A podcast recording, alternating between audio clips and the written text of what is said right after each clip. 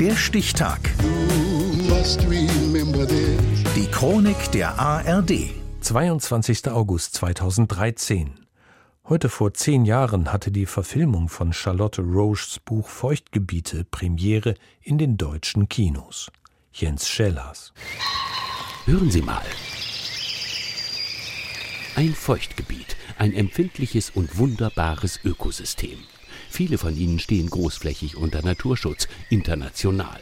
So weit hat es Charlotte Roche nicht gebracht. Ihre Feuchtgebiete sind auch erheblich kleiner und an lebendigem Leib genau zwischen den Beinen verortet. Mein Ziel ist es, dass es leicht und betörend aus der Hose riecht. Das wird von Männern unbewusst wahrgenommen, weil wir ja alle Tiere sind, die sich paaren wollen. Feuchtgebiete, der Film. Nahezu eine Million Menschen haben ihn im Kino gesehen. Fünf Jahre zuvor war der Roman. 30 Wochen lang stand er an der Spitze der Literatur-Bestsellerlisten. Die Protagonistin, die 18-jährige Helen Memel, hat Hämorrhoiden. Dr. Fiddle nennt das Blumenkohl. Wenn einer mich liebt oder auch nur geil auf mich ist, dann sollte doch so ein Blumenkohl keine Rolle spielen.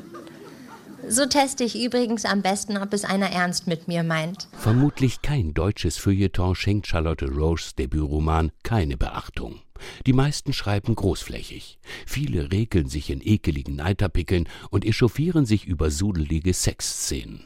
Nicht anders urteilt Literaturkritiker Marcel Reich-Ranitzky. Es ist gar keine Literatur, aber es ist ein pornografisches Buch. Als Feuchtgebiete in die Kinos kommt, sperrt Facebook den Trailer wegen sexuell expliziter und aufreizender Inhalte. Und Schauspieler Edgar Selge als Dr. Notz flattert böse Post ins Haus. Ich habe gerade heute wüste Beschimpfungen übers Internet bekommen, die mich äh, damit strafen werden, dass sie künftig alle Filme von mir abschalten, weil sie das unverzeihlich finden, dass ich daran überhaupt teilnehme. Die Konsistenz des Muschischleims spielt eine große Rolle. Sie ist immer unterschiedlich. Mal wie Olivenöl, heute eher wie Hüttenkäse. Viele stehen auf Hüttenkäse. Tatsächlich zeigt Feuchtgebiete viel nackte Haut und hin und wieder huschen sogar erregte Geschlechtsorgane durchs Bild. Und natürlich ist auch spritzender Eiter am After nichts für zarte Gemüter.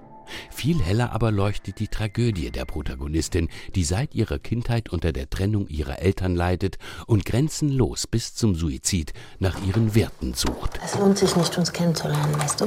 Weil meine Mutter lacht sich gleich den nächsten Typen an und wir ziehen wieder weg.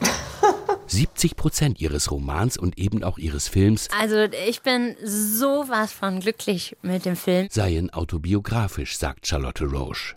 Beim Popsender Viva hatte sie einst moderiert, ohne sich die Achselhaare zu rasieren und wurde massiv dafür beschimpft. Dann sah sie eine Werbung für parfümierte Slip-Einlagen. Sie war der Auslöser für Feuchtgebiete. Und was mir diese Werbung sagt, ist mit einem Megafon ins Gesicht, Charlotte, du stinkst wie ein Iltis. Charlotte Roche schreibt sich ihre Wut über einen zweifelhaften Schönheitswahn vom Leib, will, dass Pickel und Hämorrhoiden einem ausgelassenen Liebesleben und einem stabilen Gefühl zum Selbstwert nicht im Wege stehen. So entstehen Feuchtgebiete, erst als Roman, dann als Film. Und der kam am 22. August 2013 in die Kinos. Heute vor zehn Jahren. Wenn man Schwänze, Sperma und andere Körperflüssigkeiten ekelhaft findet, kann man es mit dem Sex auch direkt bleiben lassen.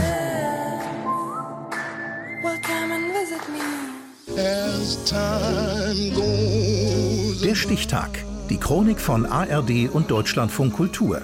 Produziert von Radio Bremen.